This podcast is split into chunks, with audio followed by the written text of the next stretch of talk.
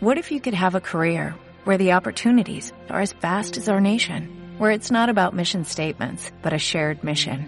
At U.S. Customs and Border Protection, we go beyond to protect more than borders, from ship to shore, air to ground, cities to local communities. CBP agents and officers are keeping people safe. Join U.S. Customs and Border Protection and go beyond for something far greater than yourself. Learn more at cbp.gov/careers. Estás escuchando Mi Primera Vez con Rocío Ruiz de buscandodestino.com en radioviajera.com.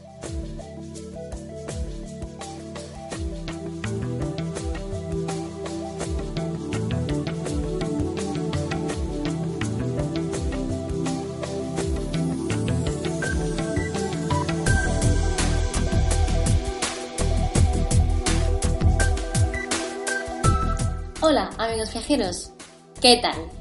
Una semana más estoy aquí en Radio Viajera para contaros las historias de mi primera vez. Recordad que todos los podcasts los podréis encontrar en mi blog www.buscandodestino.com por lo que podréis escucharlo tantas veces como queráis. Además, también podréis encontrarlos en la web de Radio Viajera si queréis contactar conmigo, podéis hacerlo fácilmente a través de las redes sociales de Facebook, Instagram y Twitter o bien a través del correo electrónico. Encontraréis todos los enlaces directos en mi blog www.buscandodestino.com.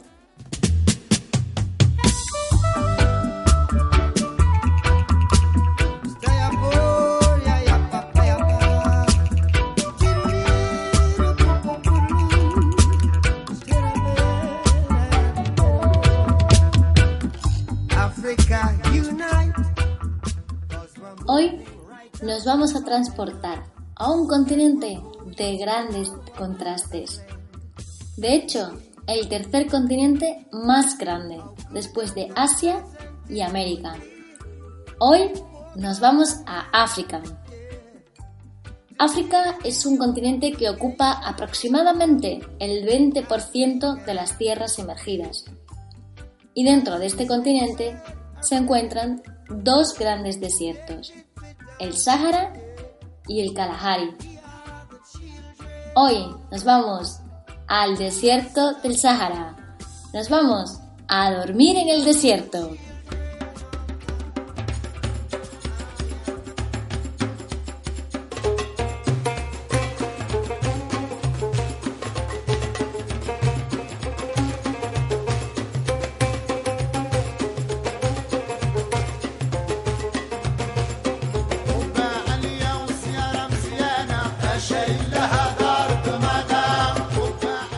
Desierto del Sáhara atraviesa los países de Argelia, Chad, Egipto, Libia, Marruecos, Mauritania, Mali, Níger, República Árabe Saharaui Democrática, Sudán y Túnez.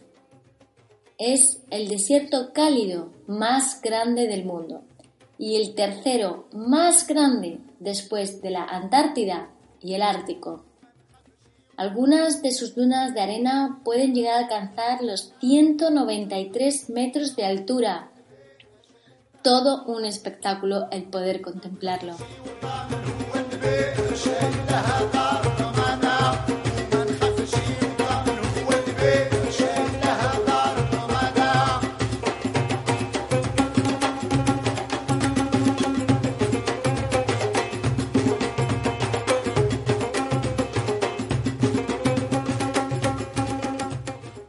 Primera vez que dormí en un desierto fue en este, en el del Sáhara. Imaginaos qué maravilla de la naturaleza tenía ante mí. Fue durante un mes de noviembre, cuando en Europa los termómetros empezaban a caer por la aproximación del invierno, mientras que cuál fue mi alegría al encontrarme allí con unas temperaturas que rondaban los 30 grados. Qué gusto da cuando en invierno vas a un sitio de clima cálido. O qué emoción cuando en verano vas a un sitio de clima frío y tienes que volver a sacar el abrigo. A mí, por lo menos, me pasa. Bueno, como os decía, en este mes de noviembre de hace algunos años, aterricé en el aeropuerto de Marrakech, en Marruecos, donde tras pasar unos días en esta hermosa ciudad, decidí contratar una excursión para marchar al desierto. Hay muchas empresas que ofrecen estos servicios y todas son bastante parecidas en precio y en contenido. Es decir, en los lugares que visitas, las instalaciones que te ofrecen y la calidad en sí del servicio. Desde Marruecos, la entrada al desierto se puede hacer principalmente de dos vías, o bien a través de Mersuga o bien a través de Ouarzazate. Yo la hice a través de Mersuga.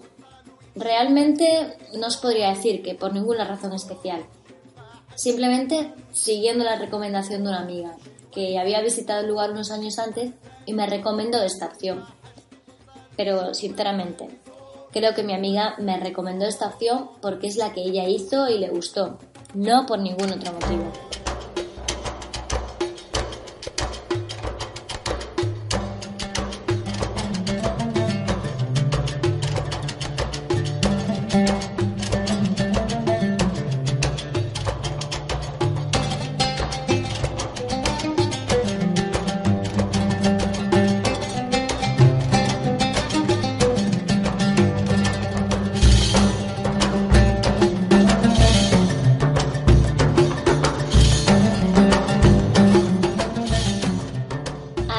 Entré en coche 4x4, todo una aventura, conducido por un chofer, el cual nos iba guiando durante toda la excursión y nos iba parando en cada pueblecito que encontrábamos a nuestro paso. Es increíble ver cómo cambia de repente el asfalto por arena y cómo dejas atrás los paisajes de casas y personas para encontrarte en cuestión de minutos en medio de la nada, solo arena y más arena. Pero eso no era para nada lo que me esperaba. Lo mejor aún estaba por llegar. De repente el coche se paró delante de una casa. Sí, una casa en mitad de la nada. Pero había muchas personas allí y ya empezaba a entender.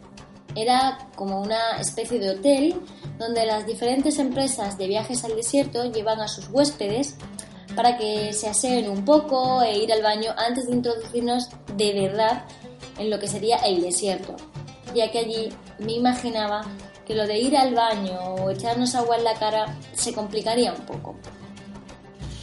Después de esa pequeña parada, estaba preparada. Dejaba el mundo urbanita, la construcción, el coche, me iba a mi camello, el que me llevaría a mi nuevo hogar por esa noche.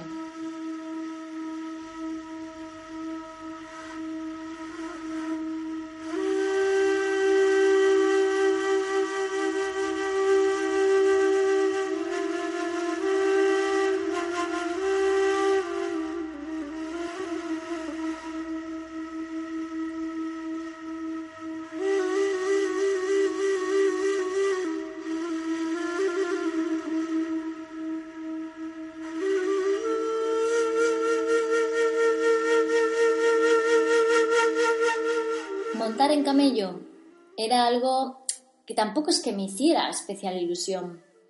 No sé, pensaba que sería como montar en caballo, algo a lo que nunca le había dado importancia, ni tan siquiera había pensado nunca en el hecho de montar a camello. Pero no, la realidad es que nada tiene que ver montar un animal con el otro. No sé, en el camello me sentía incómoda, rara. Incluso a ratito ya me dolía el culete. Pero el paisaje que tenía ante mí era tan especial que hacía que se me olvidara todo tipo de dolores e incomodidades. De verdad, las palabras se me quedan cortas para describir lo que sentí. Me veía diminuta entre aquellas inmensas dunas de arena. Veía cómo el sol se iba poniendo y todo tan perfectamente planeado por los guías hacía que llegáramos a nuestro destino justo cuando las primeras estrellas empezaban a aparecer en el cielo. qué emoción sentí. Una auténtica estampa de postal. El cielo, las estrellas, los camellos de fondo y la cabaña donde cobijarnos de la fría noche del desierto, porque ya se empezaba a notar. Algo que había estudiado en los libros del colegio, pero que nunca había experimentado por mí misma. Y era cierto, en el desierto durante el día hace mucho calor, pero por la noche la temperatura baja más que bastante. Así que llegaba el momento de empezar a ponerse pañuelo en el cuello y chaquetón, si no queríamos coger un buen resfriado. طالع البدر علينا من ثنيات الوداع. وجب الشكر علينا. ما دعا لله داع. أيها المبعوث فيه Con la excursión que había contratado, y ya os digo que casi todas las excursiones que encontraréis serán muy parecidas, también estaba incluida la cena. La cena tenía lugar en una jaima contigua a la jaima donde íbamos a dormir. La jaima, os explico un poco, es como una especie de tienda de campaña típica de los pueblos nómadas del norte de África que la utilizan para refugiarse del frío y descansar. Pues bien, como os decía, fuimos a una jaima donde estaba preparado todo para la cena. Había varias mesas bajitas con paz donde sentarse alrededor de esta. Allí nos sirvieron una sabrosa cena a base de productos típicos bereberes donde podíamos elegir entre diferentes tipos de tallines acompañados de ricas verduras. Tras la cena, una chica nos delitó con una serie de danzas tradicionales y un grupo de chicos amenizaron el show con instrumentos de origen africano, los cuales producían unos sonidos bastante desconocidos para mí. Pero bueno, todo una delicia para los oídos y para el alma, porque qué alegría transmitían y qué ganas de bailar con ellos. Yo, que soy gran amante de la música, me llama mucho la atención cómo estas culturas africanas tienen la música tan presente en sus vidas y cómo todos sus ritos y actividades van siempre acompañados con danzas y música. No me imagino sus vidas sin la música.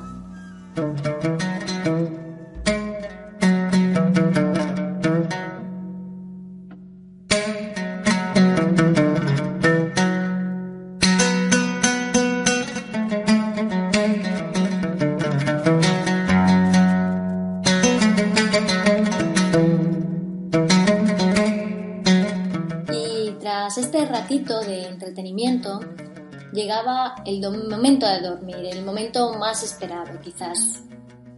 Me iba a mi jaime. Estas cabañas son bastante básicas y sin ningún tipo de lujos. Un somier con un colchón y varias mantas de pelo de camello. Mm, eso sonaba bastante divertido, pero para mí no, no lo fue tanto. No sé si sería la cena que me resultó abundante y no estoy acostumbrada a comer tanto de noche. No sé si fue la emoción de estar allí y poder observar las estrellas de esa manera, como pocas veces recordaba haber hecho, ya que en las grandes ciudades es imposible admirar su belleza. O si simplemente fue que las mantas olían a camello, ya que, bueno, provenían de ellos. Pero el olor tan fuerte casi que no me dejó pegar ojo en toda la noche. Recuerdo despertarme a mirar el reloj aproximadamente cada hora, y eso que tampoco es que durmiéramos tanto, ya que antes del amanecer ya estaba nuestro guía despertándonos para que fuéramos fuera de la jaima, a montarnos en nuestros camellos, para subirnos a lo alto de una duna a ver el maravilloso amanecer. Increíble, una vez más os digo que las palabras se me quedan cortas para describir aquello. Nunca había contemplado un amanecer tan bello.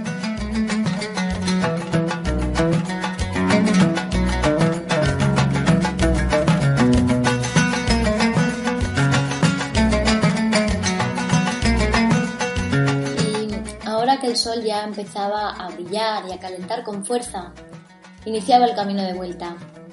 A lomos de mi camello volvía a la casa donde el día anterior habíamos parado para asearnos y dejar nuestros equipajes. Nos íbamos despidiendo del desierto.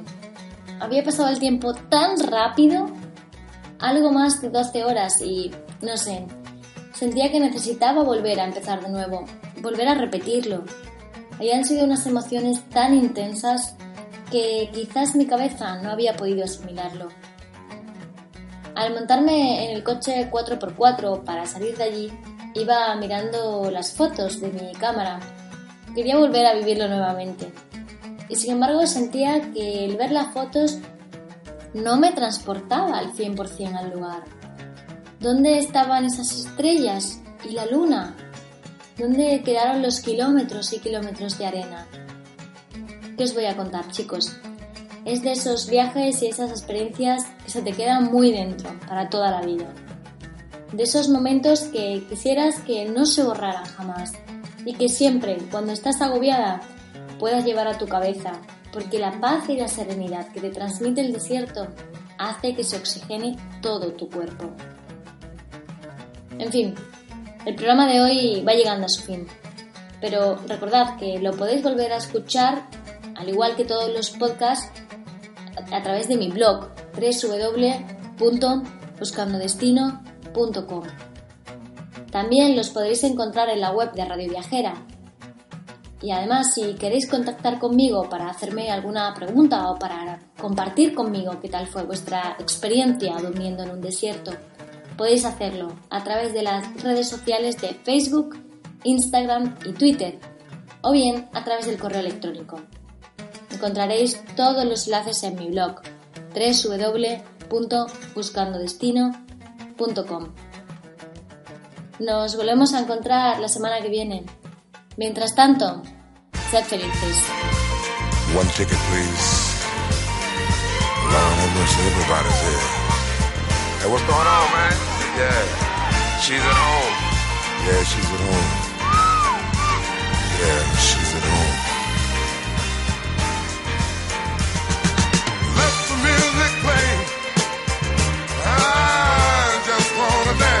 right away. Yeah, right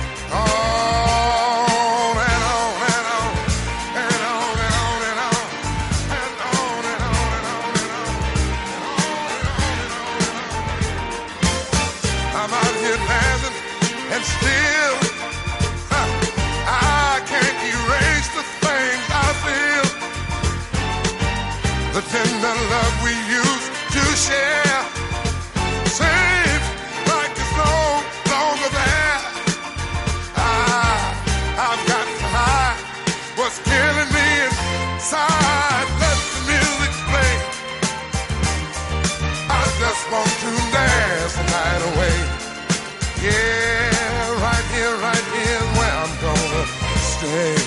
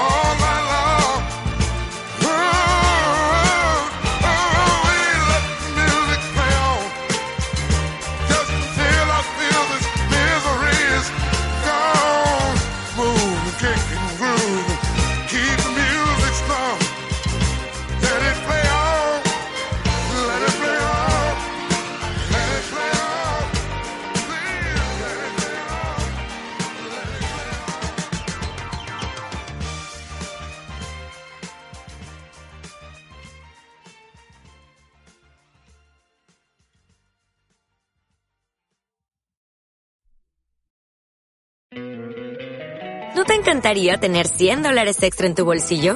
Haz que un experto bilingüe de TurboTax declare tus impuestos para el 31 de marzo y obtén 100 dólares de vuelta al instante. Porque no importa cuáles hayan sido tus logros del año pasado, TurboTax hace que cuenten. Obtén 100 dólares de vuelta y tus impuestos con 100% de precisión. Solo con Intuit TurboTax. Debes declarar para el 31 de marzo. Crédito solo aplicable al costo de la presentación federal con TurboTax Full Service. Oferta sujeta a cambios o cancelación en cualquier momento.